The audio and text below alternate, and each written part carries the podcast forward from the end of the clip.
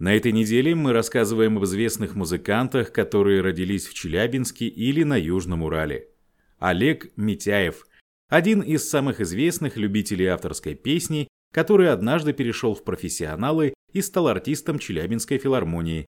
Ныне автор, исполнитель, композитор, организатор фонда Олега Митяева, среди проектов которого Эльменский фестиваль, мировые песни и многие другие. Эти и другие факты из истории современной жизни Челябинска вы найдете в издании «Вечерний Челябинск онлайн» по адресу в интернете вечерка.су.